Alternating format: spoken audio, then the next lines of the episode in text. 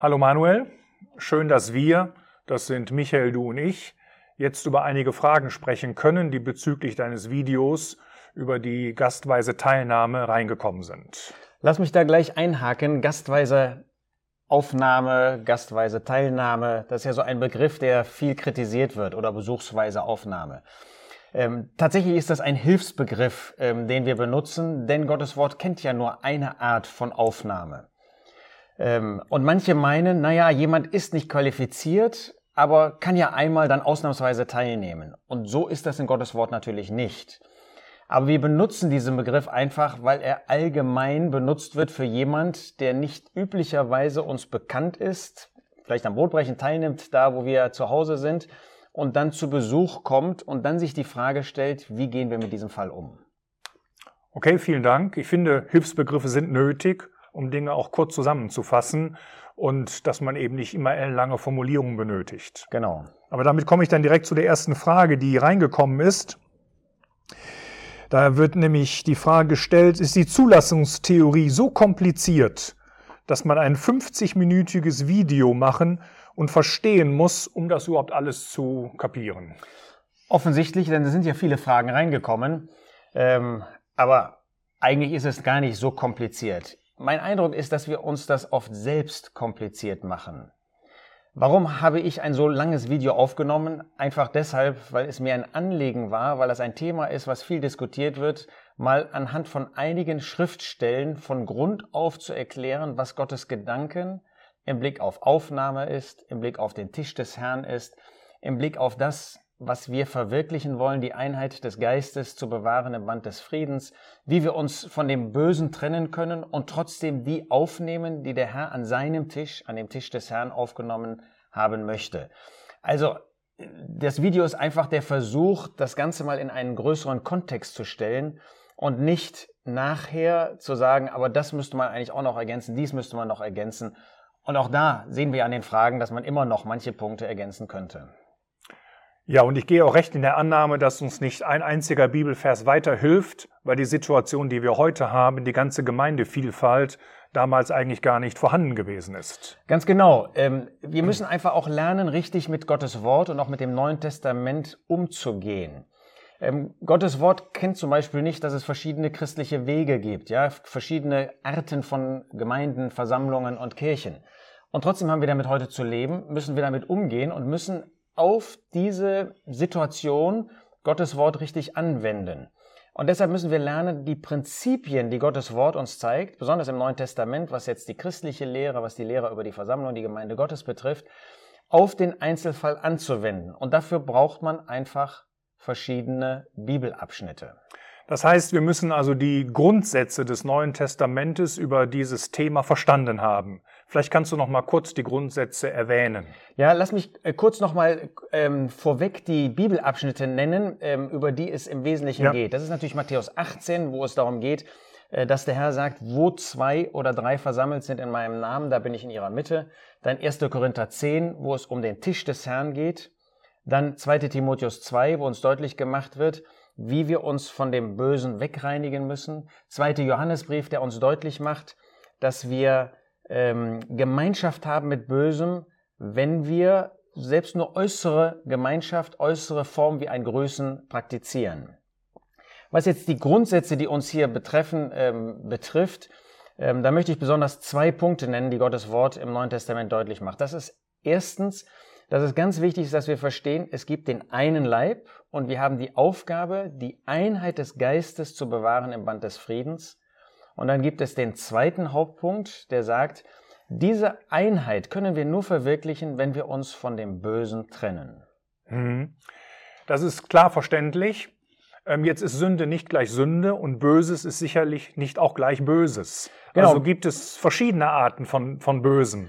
Genau, das ist das, was eigentlich das Neue Testament uns zeigt und was auch in den Bildern des Alten Testamentes schon immer wieder deutlich wird, dass es zum Beispiel lehrmäßig Böses gibt. Ja, zum Beispiel im Galaterbrief finden wir, ähm, dass die Gläubigen dort, die Versammlungen in der galatischen, in der galatischen Region, dass sie das Gesetz wieder eingeführt haben. Also eine lehrmäßige Verfehlung, Irreführung. Dann haben wir auf der anderen Seite haben wir moralisch Böses. Also wo wir ähm, sehen, dass jemand 1. Korinther 5 in einer moralischen Sünde lebt. Ähm, und dann haben wir als drittes auch noch Verbindungen, die mit Bösem ähm, zustande kommen. Ich habe eben auf den zweiten Johannesbrief verwiesen, wo wir sehen, dass man mit dem Bösen verbunden ist. Und bei diesen Verbindungen kann man vielleicht auch dann noch ähm, zweierlei unterscheiden. Das ist einmal persönliche Verbindungen, die ich habe, und dann auch gemeindlich. Natürlich kann eine Gemeinde auf äh, unbiblischer Basis zusammenkommen. Ähm, und wenn, wenn das der Fall ist, dann ist das natürlich auch Böses. Manchmal wird das kirchlich Böses genannt, wenn einfach das Fundament nicht mehr die Schrift ist, sondern die Schrift ergänzt um menschliche Gedanken. Hm. Ähm, zu dem Thema Verbindungen kam eine Frage. Äh, ich will das mal vorlesen. Gemeint ist ja, dass ich nicht nur verantwortlich bin für mich selbst, meine Lehre etc., sondern auch für die, mit denen ich Gemeinschaft habe. Bevor ich zu der Frage komme, zunächst einmal, was ist überhaupt nochmal die wichtigsten Bibelstellen, die ich habe in Bezug auf Verbindungen? Ähm, was Verbindungen betrifft, denke ich, ist ganz wichtig 1. Korinther 10, wo uns deutlich gemacht wird, dass man am Tisch des Herrn miteinander Verbindung hat. Das gemeinsame Essen von dem Brot, das erklärt der Apostel Paulus, dass das eben nicht nur bedeutet, ähm, dass ich persönlich Gemeinschaft mit dem Herrn habe, sondern dass wir auch miteinander Gemeinschaft pflegen und dass da natürlich, wenn jemand in Sünde lebt, das eine Verbindung für mich bedeutet. Zweiter Punkt ist der zweite Johannesbrief, habe ich eben schon drüber gesprochen, wo es darum geht, dass ich Verbindung haben kann mit jemand, der ein Irrlehrer ist. Allein schon durch das Grüßen oder das Aufnehmen in das Haus. Und der dritte Punkt ist, gerade für unsere Zeit von Bedeutung 2 Timotheus 2, wo der Apostel Paulus Timotheus zeigt, dass wenn jemand ein Gefäß zur Unehre ist, also jemand, der in lehrmäßig oder in moralisch Bösem lebt, ähm, dass ich nur dann ein Gefäß zur Ehre sein kann, wenn ich mich von ihm wegreinige, distanziere, keine Gemeinschaft pflege. Gut, aber nun zu der eigentlichen Frage, die hier gestellt worden ist. Wenn ich zum Beispiel als leitender Angestellter auf eine Veranstaltung der Gewerkschaften gehe oder als Lehrer auf eine Pädagogentagung, mache ich mich doch nicht automatisch mit deren Prinzipien eins. Meine bloße Anwesenheit identifiziert mich doch nicht mit einer gottesdienstlichen Veranstaltung, sondern, wie in 1. Korinther 10 gesagt, nur das wirkliche Essen vom Brot, Götzenalter und so weiter. Auch im zweiten Johannesbrief ist es doch nicht der Anwesenheit des falschen Lehrers, zum Beispiel in meinem Haus, sondern der aktive Gruß des Bösen, der mich verunreinigt. Ich denke, man muss auf jeden Fall ähm, unterscheiden. Ähm, und ich möchte meine Antwort mal in, in zwei verschiedene Bereiche ähm, aufgliedern. Das eine ist, dass Gottes Wort über den gottesdienstlichen Bereich, über den kirchlichen Bereich spricht. Und die Frage, die Frage, der Fragesteller, der spricht jetzt von einem beruflichen, irdischen Bereich. Ähm, es gibt Veranstaltungen, nehmen wir mal an, eine Gewerkschaftstagung, wo ich von einem Unternehmen aus hin entsandt werde und als Mitarbeiter gar nicht anders kann, als dahin zu gehen, weil das mein, äh, meine Verantwortung, meine Pflicht als Mitarbeiter ist. Da mache ich mich natürlich nicht eins mit dieser, mit dieser Sache. Schon etwas anders sieht das aus, wenn ich jetzt freiwillig auf so eine Tagung gehe dann hängt es natürlich davon ab, wie ich mich da verhalte. Ich kann mich in die letzte Reihe setzen, mal gucken und wieder nach Hause gehen. Da wäre ich auch vorsichtig. Ähm, ich glaube nicht, dass man sagen kann, dass Gottes Wort dann sagt, dann mache ich mich sofort eins mit der Sache. Mhm. Aber anders sähe das in so einem Punkt schon aus, wenn ich äh, dann auf einmal ähm, juble, ja, wenn da irgendeine Rede gehalten wird ähm, oder beipflichte oder wenn dann äh, zum Schluss, was weiß ich, eine, eine Hymne gesungen wird und ich singe dann mit, dann mache ich mich auch in diesem Fall eins ähm, und ich frage mich natürlich, was habe ich als Christ freiwillig auf so einer Veranstaltung der Welt zu suchen? Und das betrifft ja nicht nur Gewerkschaftsveranstaltungen, das betrifft ja genauso, was weiß ich, Fußballvereine, das betrifft äh, den, den Kommerz in Fußballstadien oder meinetwegen in, in anderen Veranstaltungen dieser Welt. Mache ich mich nicht doch letztlich, weil ich da hingehe und Sympathie zeige, damit eins, aber das ist in 1. Korinther 10 letztlich einfach nicht gemeint. Also das ist mal die eine Unterscheidung, die ich gerne machen möchte. Die zweite Unterscheidung ist, wie geht der Apostel Paulus denn in 1. Korinther 10 vor? Sagt er, ähm, weißt du, das ist ein Götzenaltar und das ist ein Götzentempel Und solange du nicht von dem Götzenfleisch isst, ist alles in Ordnung. Hm. Das sagt er überhaupt nicht. Was sagt er stattdessen? Flieht den Götzendienst. Das heißt, macht den größtmöglichen Bogen darum. Und damit zeigt er doch, dass ich mich mehr oder weniger eins mache. Natürlich nicht nur mit einem Götzentempel. Jetzt kommt zum Tragen, was ich vorhin sagte. Gottes Wort zeigt uns Prinzipien. Da ist von einem Götzentempel die Rede. Wir sagen heute nicht, dass eine christliche Gemeinde, die in bestimmten Bereichen nicht auf der Bibel fußt, ein Götzentempel wäre. Natürlich nicht. Aber das Prinzip, ich mache mich eins und soll den größtmöglichen Bogen um etwas machen, was nicht die biblischen Grundsätze vertritt, das lernen wir daraus. Hm. Also kann man schon sagen, dass dieser Vergleich etwas hinkt. Denn zu einem Gottesdienst gehe ich ja freiwillig. Und in der Regel, wenn ich freiwillig dorthin gehe, sitze ich nicht in der letzten Reihe. Vielleicht doch, aber ich singe Lieder mit, ich sage auch Amen auf Gebete, ich grüße vielleicht auch andere, die ich gar nicht kenne. Das heißt, in einer gewissen Weise habe ich schon Gemeinschaft und es ist völlig anders als der Vergleich mit einer Gewerkschaft, wo ich vielleicht zwangsweise in der letzten Reihe sitzen muss. Unbedingt. Also die Tatsache, die du ähm, an, also das, was du an Beispielen gebracht hast jetzt, äh, dass ich eher Lieder mitsinge, äh, damit mache ich mich natürlich eins. Und wenn ich in einen gottesdienstlichen Bereich gehe, und wenn ich weiß, dass da biblische Grundsätze nicht verwirklicht werden und ich singe da mit, dann müssen doch die Gläubigen, die dort sind, den Eindruck haben, ich mache mich eins mit ihnen, ich stimme ihnen zu. Und das macht ja sofort deutlich, dass dieses Prinzip bei einem Gottesdienst einfach viel, viel stärker zum Tragen kommt als bei irgendeiner anderen Veranstaltung. Hm, das zeigt mir, dass man mit den Vergleichen etwas vorsichtig sein muss, mhm. auch wenn sie auf den ersten Blick etwas logisch klingen. Ja. Aber doch ist die Diskrepanz sehr, sehr groß zu dem tatsächlichen Thema, worum es geht, um eine gastweise Teilnahme. Genau. Ich habe eine weitere Frage oder haben wir bekommen. Und da geht es mehr oder weniger um dieses Thema, was man häufiger hört, Kettenverunreinigungslehre. Auch diese Frage, weil sie etwas länger ist, möchte ich vorlesen. Bringt ein Christ, wenn er aus einer Gemeinde zu uns kommt, in der man Böses duldet, wirklich Verunreinigung mit, wie im Video gesagt wird. Das ist doch die biblische Kettenverunreinigungslehre, die ihr damit vertretet. Wir machen uns doch nicht mit dem gemeindlichen Weg eins, woher jemand kommt, sondern wir nehmen ihn als Person auf. Lass mich zuerst äh, mal als Antwort sagen, natürlich lehnen wir auch die Kettenverunreinigungslehre ab. Ähm, das ist doch ähm, ein, eine Lehre, die weder aus Gottes Wort kommt, noch ähm, die, die man als richtig anerkennen kann, dass man äh, mit jemand Gemeinschaft hat, der mit jemand Gemeinschaft hat, der mit jemand Gemeinschaft hat, wo am Ende irgend, irgendetwas ähm, Böses oder äh, Verunreinigendes dann äh, vorhanden ist. Nein, davon spricht die Schrift nicht und das habe ich auch nie eigentlich gehört oder jedenfalls vertreten, dass, dass das biblisch sein soll. Richtig aber ist, dass ich verantwortlich bin für die Gemeinschaft, die ich pflege, die ich auch praktiziere. Und zwar auch mit einer örtlichen Gemeinde, mit einer örtlichen Versammlung und den Grundsätzen, die sie vertritt. Und es gibt da so ein, ein bekanntes Beispiel, wo in einem ähm, örtlichen Zusammenkommen ein Irrlehrer aufgetreten ist. Und dieser Irrlehrer, der ging dann zu einer, äh, zu einem Zusammenkommen, mit dem er in Gemeinschaft war. Und dann haben die sich gefragt, können wir den aufnehmen? Haben gesagt, nein, das ist ein Böser. Aber wie ist das denn mit denen, mit denen er sich versammelt hat?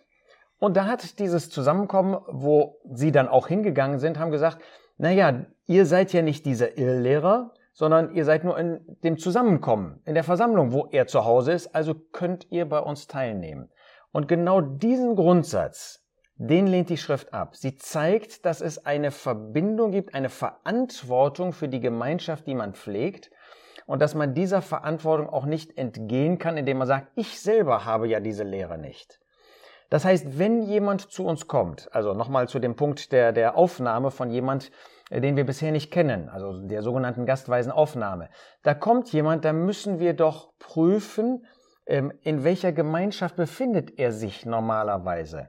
Und dann hängt es natürlich ein Stück weit davon ab, was er davon weiß oder wissen könnte, inwiefern er verantwortlich dafür ist. Aber wir können doch nicht sagen, weil jemand persönlich ähm, gute Ansichten hat, ist es egal, wo er sich versammelt. Genau das ist das, was wir heute immer wieder finden, dass ähm, Gläubige sagen, es kommt nur auf mich persönlich an. Solange ich persönlich nicht im Bösen lebe, ähm, ist alles in Ordnung. Und Gottes Wort sagt, nein. Ich habe ja über die Stellen kurz gesprochen. Da wo jemand Verbindungen pflegt, auch gemeintlich oder gerade im kirchlichen Bereich, dafür ist er verantwortlich und das bringt er sozusagen mit. Das ist dann auch etwas, was ihn selber betrifft. Gut, aber wenn ich jetzt an einem Ort bin, wo wirklich eine irre Lehre oder eine böse Lehre ist und ich weiß das und ich akzeptiere sie, kann ich dann überhaupt sagen, dass ich nicht im Bösen lebe? Bin ich hundertprozentig bei dir. Das, das kann man nicht sagen, aber wir wissen von manchen, sagen wir, in bestimmten kirchlichen Systemen, ähm, die einfach nicht durchschaut haben, was da eigentlich an Götzendienst, an Verkehrtem, an Bösem vorhanden ist. Und ähm, da will ich vorsichtig sein, jedem zu unterstellen, dass er das weiß. Und das wird man in einem persönlichen Gespräch dann auch herausfinden können. Mhm. Darum ist es eben so wichtig, auch dieses persönliche Gespräch zu führen und nicht einfach nur, ich sag mal, jeden Besucher abzunicken, ganz automatisch. Genau, also man muss sich vor beiden Extremen einfach bewahren lassen. Einerseits einfach abzunicken und andererseits zu sagen, äh, der kann auf keinen Fall an, äh, an dem Brotbrechen teilnehmen, die Gemeinschaft aufgenommen werden, sondern man muss immer ein Gespräch führen, um zu sehen, wie ist die Situation der Person. Dann komme ich zu der nächsten Frage, die uns gestellt worden ist, nämlich ähm, ja, was die Aufnahmekriterien anbetrifft.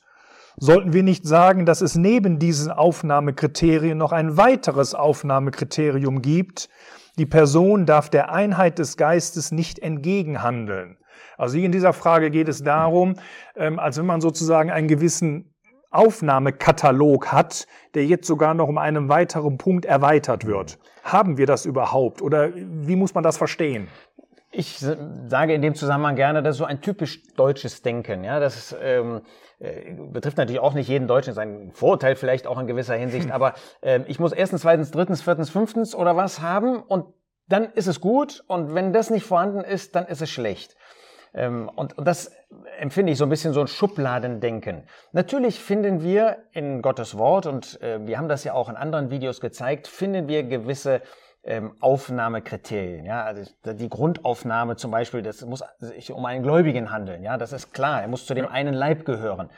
Ähm, aber ansonsten warne ich davor, dass man sagt, also erstens, zweitens, drittens, viertens ähm, und dann ist alles gut. Das wäre so richtig formal, als ob man zu irgend ähm, Museum geht und da muss man eine Eintrittskarte vorzeigen, muss man er, erstens und was weiß ich erfüllt haben. So ist Gottes Wort nicht und so funktioniert auch biblische Gemeinde nicht, biblische Versammlung.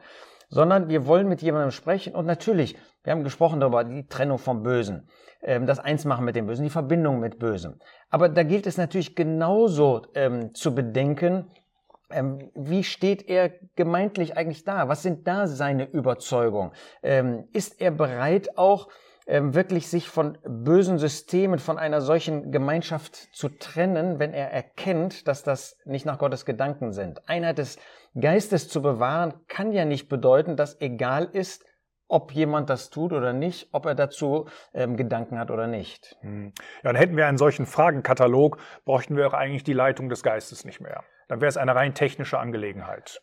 Ganz genau. Und es ist doch bemerkenswert, dass Gottes Wort uns auch nicht sagt, sagen wir mal, 1. Korintherbrief, da wäre das ja eine Möglichkeit gewesen. Da geht es um die Ordnung in der Versammlung in der Gemeinde Gottes. Äh, und dann Kapitel 6, äh, erstens, zweitens, drittens, viertens, fünftens. Mhm. Aber so spricht Gottes Wort nicht, weil er unsere Gewissen irgendwie in Tätigkeit geraten lassen möchte und das lebendig halten möchte. Und wie du sagst, er möchte uns in bewusste Abhängigkeit von dem Herrn führen, ins Gebet wie das in Matthäus 18 ja auch deutlich gemacht wird. Mhm. Und, und das ist auch gut so.